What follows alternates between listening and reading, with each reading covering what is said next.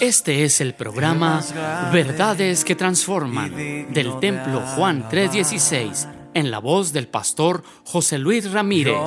Contáctanos al teléfono 639-477-2525 o al correo electrónico juan316templo gmail.com o visítanos en la avenida 18 y calle 41 Sur, Colonia Linda Vista. Verdades que transforman. Comenzamos. El más grande En esta hora vamos a ir a la reflexión de la palabra y vamos a, a, considerar lo que dice el Salmo capítulo 33 versículo 20. Nuestra alma espera a Jehová, nuestra ayuda y nuestro escudo es Él. Por lo tanto, en Él se alegrará nuestro corazón porque en su santo nombre hemos confiado. Una de las frases más repetitivas de la Biblia es, no te dejaré ni te desampararé. Se lo dijo a los patriarcas, se lo dijo a los reyes de Israel, se los dijo a los apóstoles, se los dijo a los profetas, pero hoy, en un momento como el que estamos viviendo, el Señor nos lo dice a nosotros como iglesia. No tengas miedo, pueblo mío, yo estoy contigo. La mayoría de las personas en algún momento o etapa de nuestra vida tenemos una sensación de desamparo. Todos, absolutamente todos la hemos sentido. Tal vez te acuerdas cuando eras niño y te dejaron por primera vez en la puerta de la escuela. Sentiste, te sentiste solo, a lo mejor lloraste por un momento hasta que te aclimataste o te adaptaste a esa nueva situación. ¿Qué podemos decir de aquellas personas que por diferentes circunstancias tienen que salir también de su casa a otra ciudad por trabajo, por escuela? Hay un sentimiento de desamparo, ya no estás en la casa, ya no estás con tus padres, ya no estás con tus amigos. Todos en algún momento dado podemos tener este sentimiento. La escritura, eh, o pudiéramos hablar de otras situaciones que son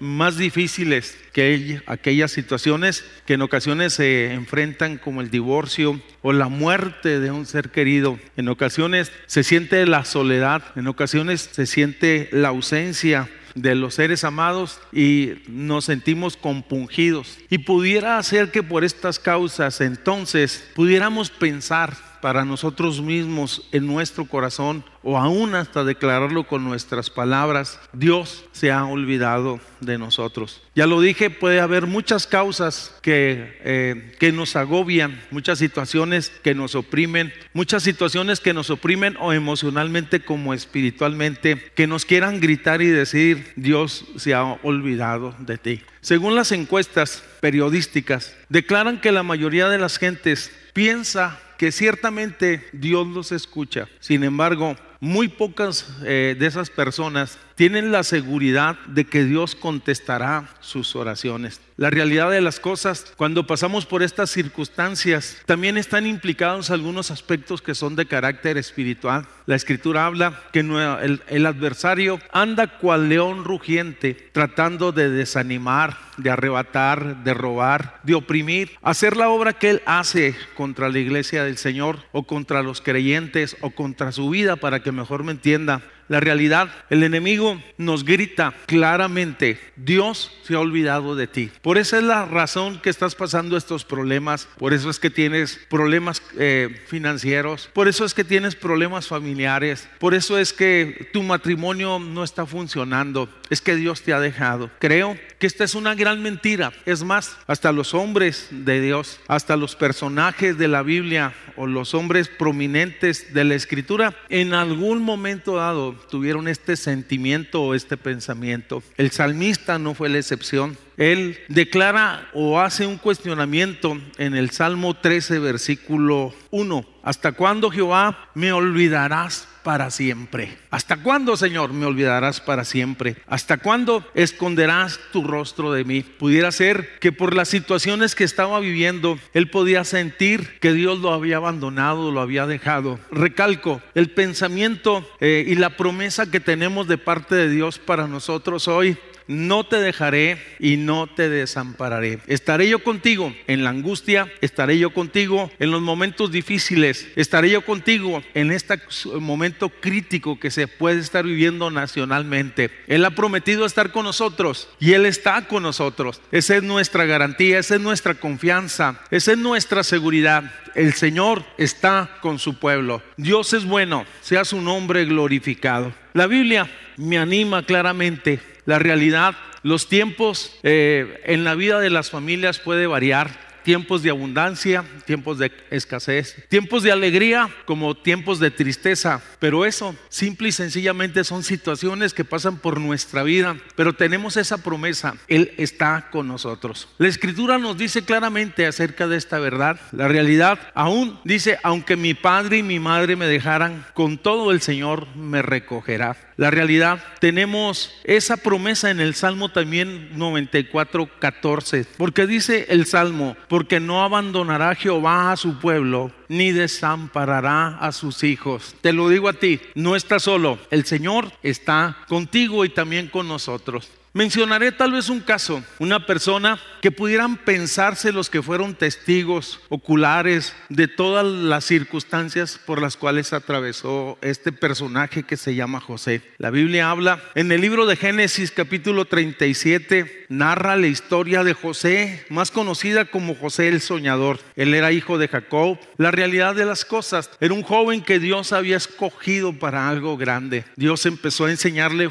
Eh, sueños proféticos y él compartió esos sueños que tenía de parte de Dios a su padre y a sus hermanos que no pudieron interpretarlos, más bien los malinterpretaron. Sus hermanos, sus hermanos se llenaron de celos y entonces empezaron a perseguirlo. Lo llamaban en forma burlesca el soñador la realidad de las cosas. Cuando alguien desea caminar en justicia y en verdad, encontrará obstáculos. Porque José no participaba, oye, en las acciones pecaminosas que sus hermanos hacían. Él guardaba su corazón. Hay una verdad impresionante que queda registrado en el libro de los Hechos, capítulo 7, donde dice, pero Dios estaba con él. Yo quiero recalcar una verdad que va junto con esta declaración. Ciertamente, oye, Dios estaba con él, pero José estaba con Dios. Sabemos que Dios está con nosotros, pero qué importante es poder caminar y servir a Dios. Cuando vas examinando a través de la escritura el libro de Génesis, te das cuenta que la vida de José no fue fácil. Hubo persecución por parte de sus hermanos, hubo burla, hubo eh, menosprecio, hubo hasta atropello, si se puede decir. La historia es muy larga, quisiera resumirla un poco. La realidad de las cosas, en algún momento determinado de la vida de esta familia, ellos empezaron a maquinar pensamientos de mal y pensaron de hacerse de José el soñador. Y es entonces que idearon un plan. Dice que ellos tomaron la determinación de tomar a José y venderlo a, como esclavo. Pasaron por aquel lugar eh, personas que se, que se dedicaban a esto y José entonces es llevado hasta la tierra de Egipto. La realidad de las cosas el sentimiento que embargaba el corazón de José, oye, estar lejos de su casa, su padre no sabía lo que estaba sucediendo. Es más, sus hermanos llegaron y maquinaron todo el plan y dijeron que un animal salvaje había arrebatado la vida de José y que solamente habían encontrado las ah, ropas de él. El pensamiento del padre de José es, perdí a mi hijo. Pero José en la realidad había sido conducido hasta el mercado de los esclavos. Hablar de esclavitud en aquellos tiempos es como hablar eh, de ir a un mercado a comprar animales. Así eran tratados con menosprecio, eh, con poca dignidad. Dice la escritura que entonces José fue comprado por un hombre importante, Potifar, un capitán del ejército de la tierra de Egipto y fue llevado entonces José a la casa de este hombre. Y hay algo que testifica la escritura, dice que Dios le dio gracia y favor. Cuando Dios está con nosotros, podemos ver en nuestra vida el favor y la bendición de Dios Y la escritura dice claramente que todo lo que José hacía prosperaba porque Dios estaba con él. Quiero recalcar, Dios está contigo a pesar de las circunstancias, lo dije hace un momento, en los momentos difíciles, en los momentos de enfermedad, como en los momentos de abundancia y de alegría. Qué bueno es Dios. Nuestra confianza entonces está puesta en Él. La realidad de las cosas en la casa de este hombre llamado Potifar. José estuvo un tiempo, pero luego fue acusado falsamente por la esposa de este hombre. Lo acusaba de que la había querido violentar, de que la había querido violar. La realidad era todo lo contrario. Aquella mujer lo acosaba, lo perseguía, Aquella mujer eh, deseaba tener relaciones íntimas con él, pero por causa de la relación que él tenía con Dios, él guardaba su corazón y guardaba su vida. Pudiéramos pensar entonces que cuando pasamos nosotros por circunstancias adversas, cuando somos ah, presionados por las circunstancias o por el mismo infierno, podemos, eh, puede presentarse delante de nosotros la tentación o el tentador para que nosotros eh, reneguemos de Dios, nos alejemos de Dios, dejamos de servir a Dios, dejamos de confiar en Dios. Mas sin embargo, a pesar de estar en una tierra extraña, a pesar José de negarse a tener relaciones con esta mujer, dice la escritura, que fue acusado falsamente y fue llevado entonces como prisionero hasta la cárcel, oye, de la tierra de Egipto. Quien hubiera visto esta historia o que hubiera conocido a la distancia o conocido un poco la historia de José, bien pudiera decir, la realidad, Dios se ha olvidado de él. Primero, es desarraigado de su casa. Segundo, es acusado falsamente, oye, de tratar de violentar a la esposa del capitán de los ejércitos. Tercero, es llevado a la cárcel. Es bajo estas circunstancias tan difíciles, tan contrarias,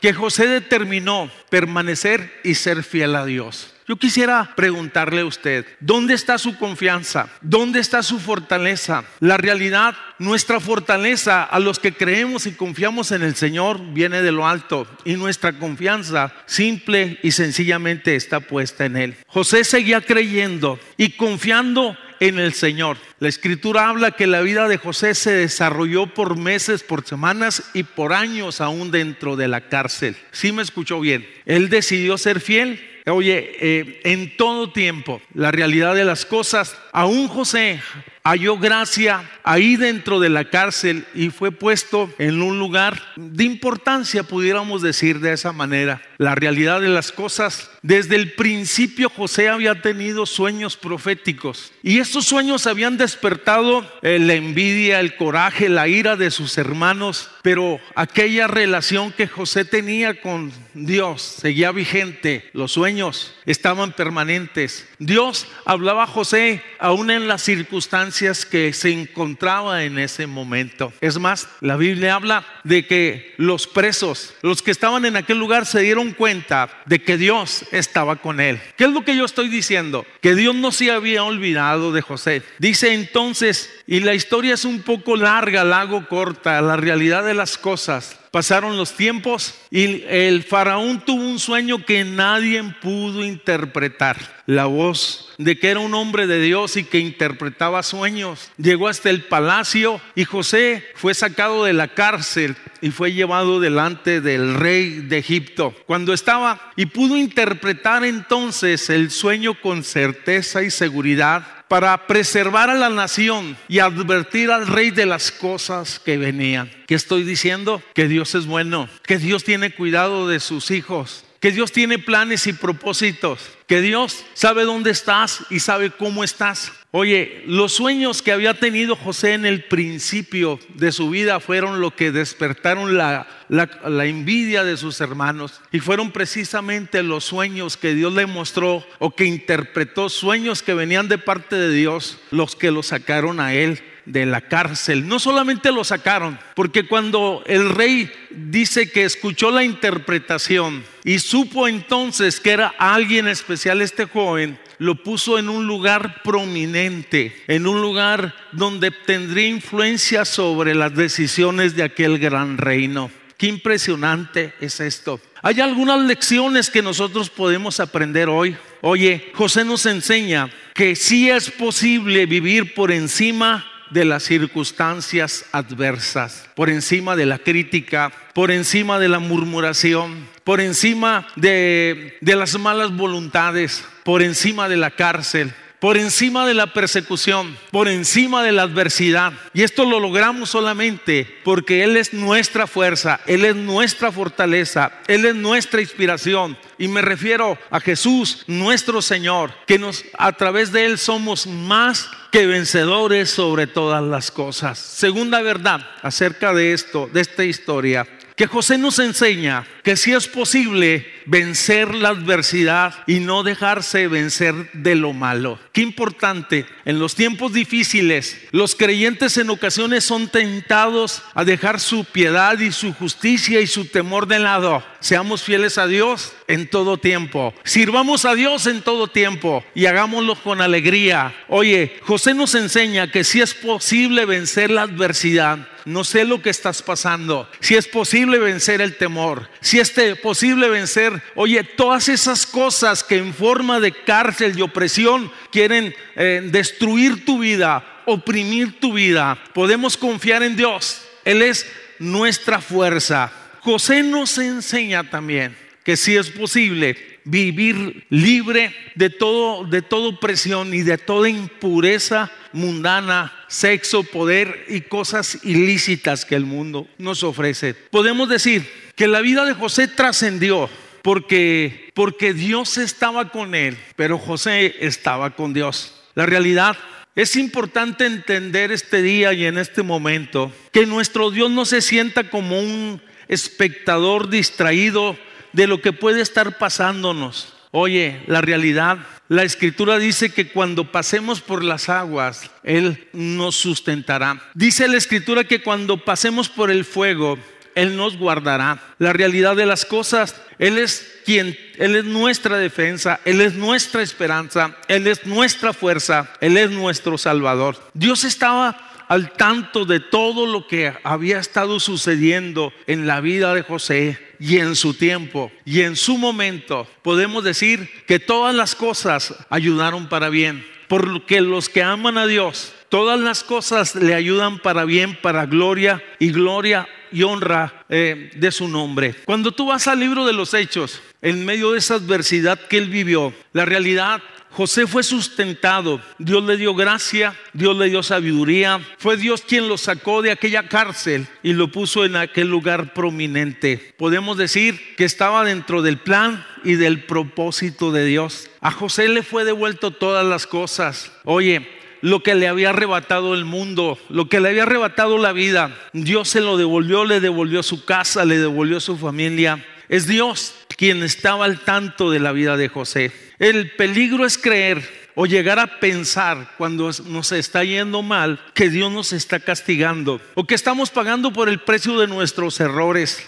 La realidad, no hemos entendido que Dios es amor, que Dios no, que Dios no quiere que nadie se pierda, sino que todos vengan al conocimiento de Él. La iglesia puede ser tentada a pensar, o como creyentes podemos llegar a pensar que Dios se ha olvidado de nosotros en medio de este mundo caótico, en un mundo a punto de colapsar por todas las situaciones que estamos viendo diariamente. Podemos llegar a pensar, oye, que Dios se ha olvidado de nosotros por los problemas que pudiéramos tener de tipo familiar o de tipo económico. La realidad, Dios es nuestro amparo, Dios es nuestra fortaleza, nuestro pronto auxilio en las tribulaciones. Por tanto, no temeremos aunque la tierra sea removida y se traspasen los montes al corazón de la mar. Hay un pensamiento final. La realidad, hay voces alrededor de nosotros que nos gritan y nos dicen, Dios se ha olvidado de ti. Una de ellas son nuestros propios temores. Cuando estamos llenos de temores y no de fe, entonces, oye, escuchamos eso que nos dice, ¿dónde está tu Dios? Hoy es maravilloso tener la confianza de que Él está con nosotros y estará con nosotros en todo tiempo. Segundo, descubrí también que cuando paso por esas circunstancias el enemigo con voz, oye, eh, fuerte nos puede gritar, Dios se ha olvidado de ti. Esto no puede ser cierto. O el mundo, o los amigos, o la familia que no conoce a Dios, pueden decirnos por qué te están sucediendo estas cosas, que acaso Dios no está contigo. La realidad, he llegado a la conclusión que los planes de Dios siempre serán mejores, que en sus manos están nuestras vidas. Dice una porción de la escritura, en tus manos están mis tiempos. En otras palabras, Dios no ha dejado nada al azar. Él tiene cuidado de nosotros,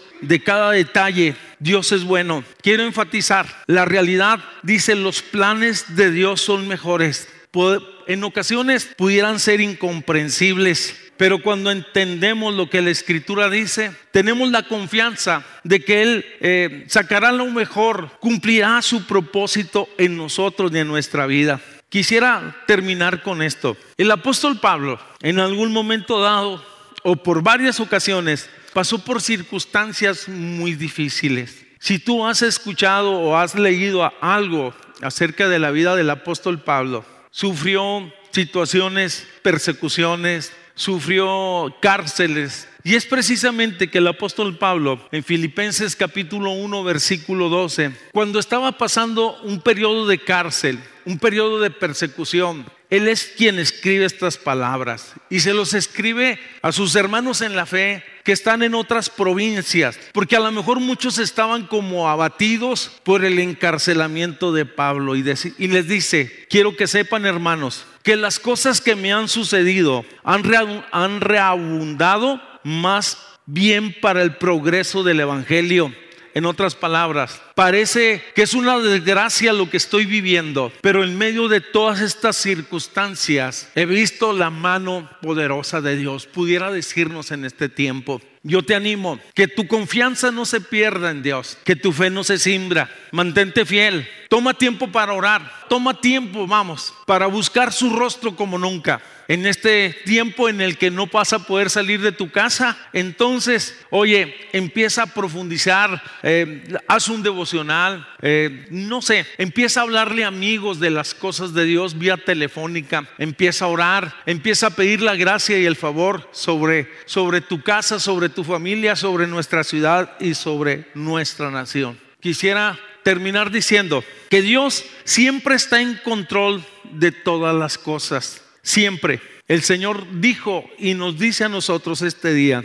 yo estoy con ustedes todos los días hasta el fin del mundo. Tal vez alguien que no sea creyente y que esté escuchando esta, esta reflexión pudiera tener dudas o cuestionamientos acerca de Dios. Yo te digo, Dios es bueno. Tú eres alguien importante para Dios. Dios te escucha. Y creo que si eres sincero, Dios puede obrar un milagro en tu vida. Pero el milagro más grande es que este día, ahí donde tú estás, te detengas y abras la puerta de tu corazón y le recibas y le digas, Señor, ven a mi vida. Porque Jesús ya pagó en la cruz del Calvario para que tú y yo tengamos vida. Él trajo salvación, Él trajo liberación y a través de Él, solamente a través de Él, seremos salvos. Este fue el programa Verdades que Transforman del Templo Juan 316 en la voz del pastor José Luis Ramírez. Contáctanos al teléfono 639-477-2525 o al correo electrónico juan316templo gmail.com o visítanos en la avenida 18 y calle 41 Sur, Colonia Linda Vista. Verdades que transforman.